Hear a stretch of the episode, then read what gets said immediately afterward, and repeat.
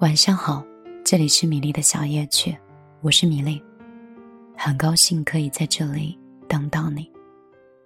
今天晚上继续让我们听一听别人的故事，想一想自己的心事。订阅节目，请在公众账号里搜索“米粒姑娘”，米是大米的米，粒是茉莉花的粒。今天晚上呢，米粒就分享归家的路上。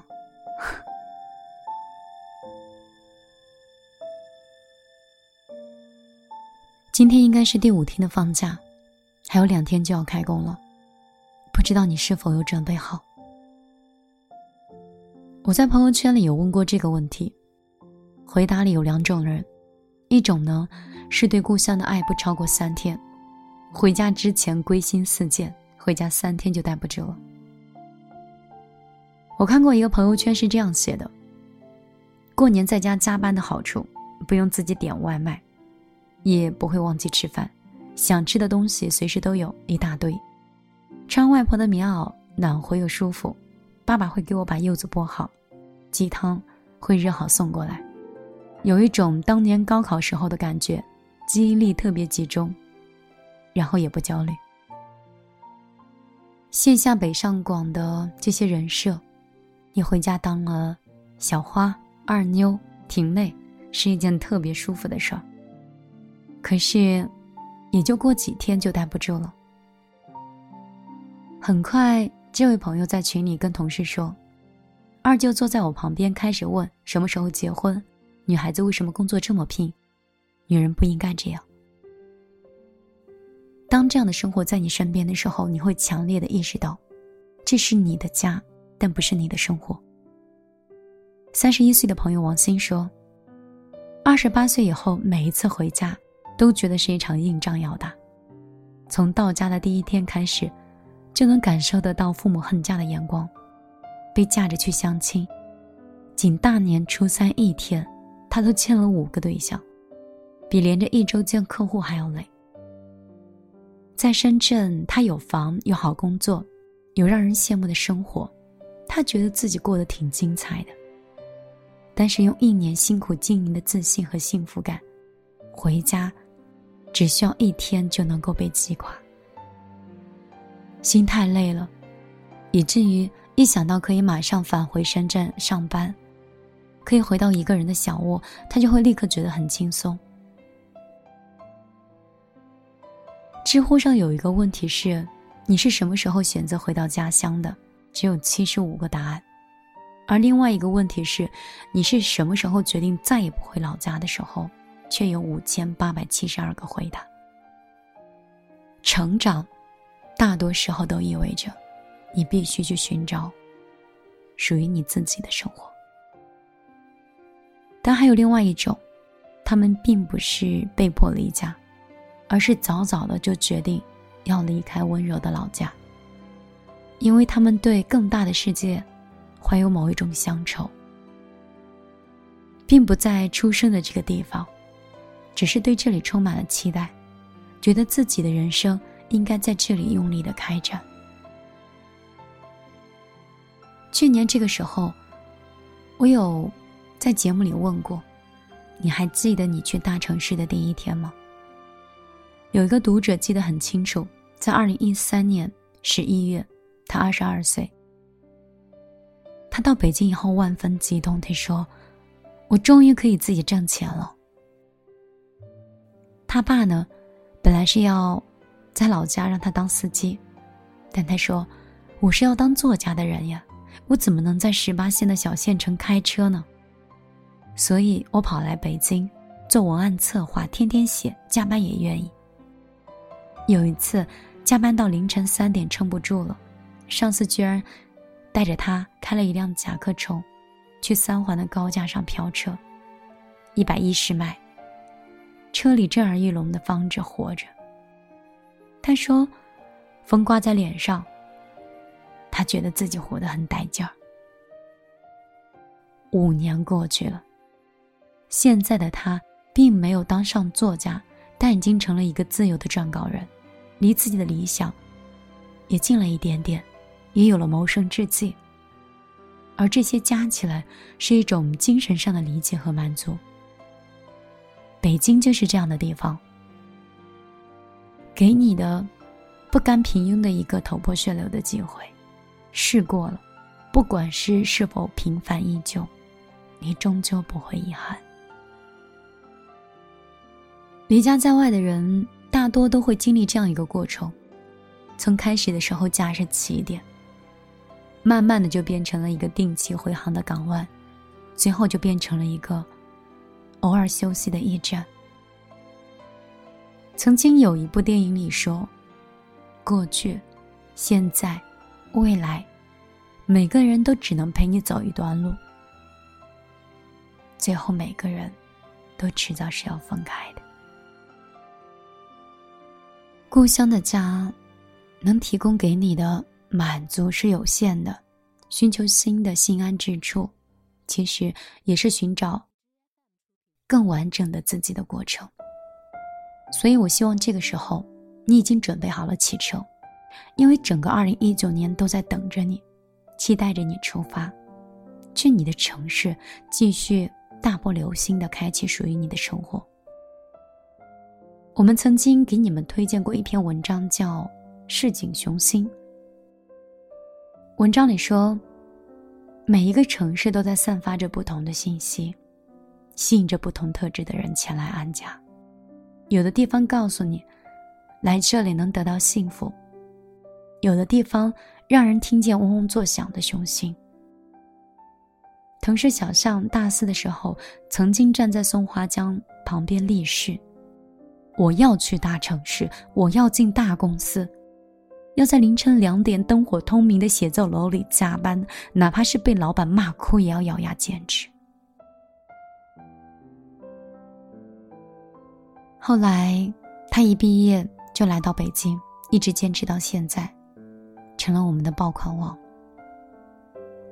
如果你此刻开始感觉到踌躇、害怕畏惧，你就想一想你第一次出发时候的雄心壮志的样子。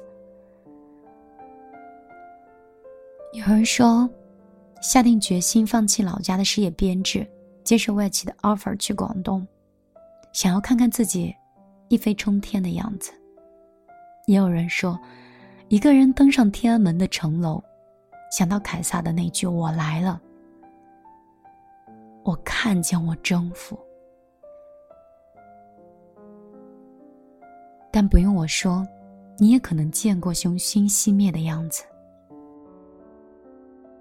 有一个朋友，毕业的时候跟五个同学一起去北京闯，挤在一间小小的出租房，上厕所都要去外面的公共的卫生间，冬天冻得屁股都要掉了。他们一起找工作，改简历，然后投简历到凌晨四点。突然有一天，他们决定一起去天安门看升旗，然后就这么嘻嘻哈哈的去了。太阳升起的那一刻，觉得一切都特别有期望。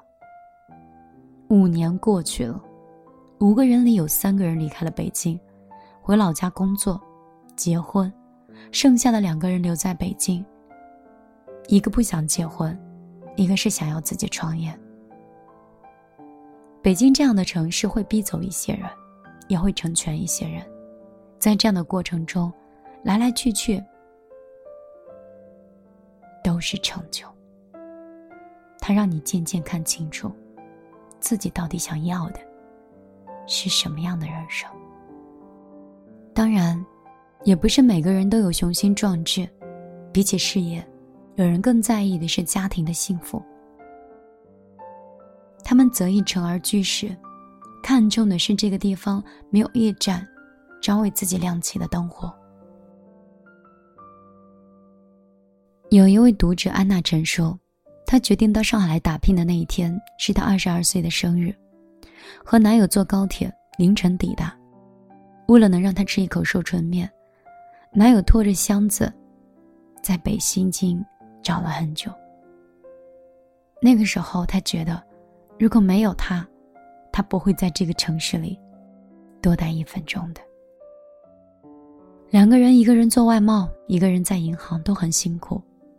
第二年，安娜想回河南老家，男友说没有混出名堂，没脸回去，再坚持一下。第三年，他们结婚了。安娜至今还记得，为了省下物流费，她蹬着自行车，把比自己还高的婚纱照背到了家里。第五年。安娜经历了怀孕、生子，自始至终都在上海，没有回老家休产假。因为在她心里，这里就是她自己的家。反正老家河南的生活，她已经很难适应，和父母的饮食生活都不在一个频道上。回家就像是住进了一间熟悉的酒店。随着生活轨迹的变化，我们的工作、雄心。个人价值，我们的爱情、家庭、人生规划，都会转移到别处。我们在这里积攒成就的时刻，难忘的经历，所有的开心、难过、心动、愤怒，哪怕是没有属于自己的房子，这个也承载了我们大部分的回忆和未来期许的地方。不是家，又是什么呢？离开故乡的时候，常常会描述成一件让人觉得很伤感的事儿，但是我很开心。有人说要走啦，一辆车带了六个鸭子、四只鸡，都是活的，还有一只杀了的羊，有几百个鸭蛋，还有一千多块钱的牛肉，三大罐腌好的萝卜干，感觉能量已经备足了，迫不及待开始再战一年。晚上十一点多，这个城市依然是车水马龙，便利店的门还会开着。里面的关东煮依然孤独孤独。洒头姑娘说：“回到上海，房东阿姨留了门，还有暖暖的粥，挂在外面的衣服也帮我收回来了。” Nike 说：“回到深圳的家里，第一时间是冲到阳台上去看花是否还是活的，还好。”他们依然是生机盎然。也许潜意识里，我们已经将奋斗的他乡当作物象，所以回到，才会被自然而频率的说出口。而那些在原来家里感到的疏离，在别处找到归属的人，可能在看毛姆的《月亮和六便士》里。写到的这段话会很有感触。有时候，他会偶然造访某个地方，却神秘的感觉到这里就是他的归属，这里就是他朝思暮想的家园。尽管周边的环境他从未见过，尽管当地的居民他素未谋面，但是，他却愿意安顿下来。仿佛这些都是他生来便已熟知的，在这里，他的心终于找到了安宁。因为在别人眼里的漂泊，现在是你眼中的回归。我知道，你可能已经踏上了返程。我们江浙沪皖这一带，这两天风雪较大，大概这种返程有风雨征程的感觉。希望你对你的二零一九年可以满怀信心，也在两日启程。我是米粒，每天晚上都会像朋友、像恋人一般陪着你。也许我喜欢的文章。或我写下的文字，会对你的生活注入一点小小的能量。不管哪一句话是你喜欢的，都感谢你愿意在这样庸庸碌碌的生活里，抽出来这样一部分时间听我在讲。也希望在二零一九年的每一天，你都可以好好工作，好好生活，好好睡觉。今天就陪你到这儿。晚安，好梦。一转眼就到了，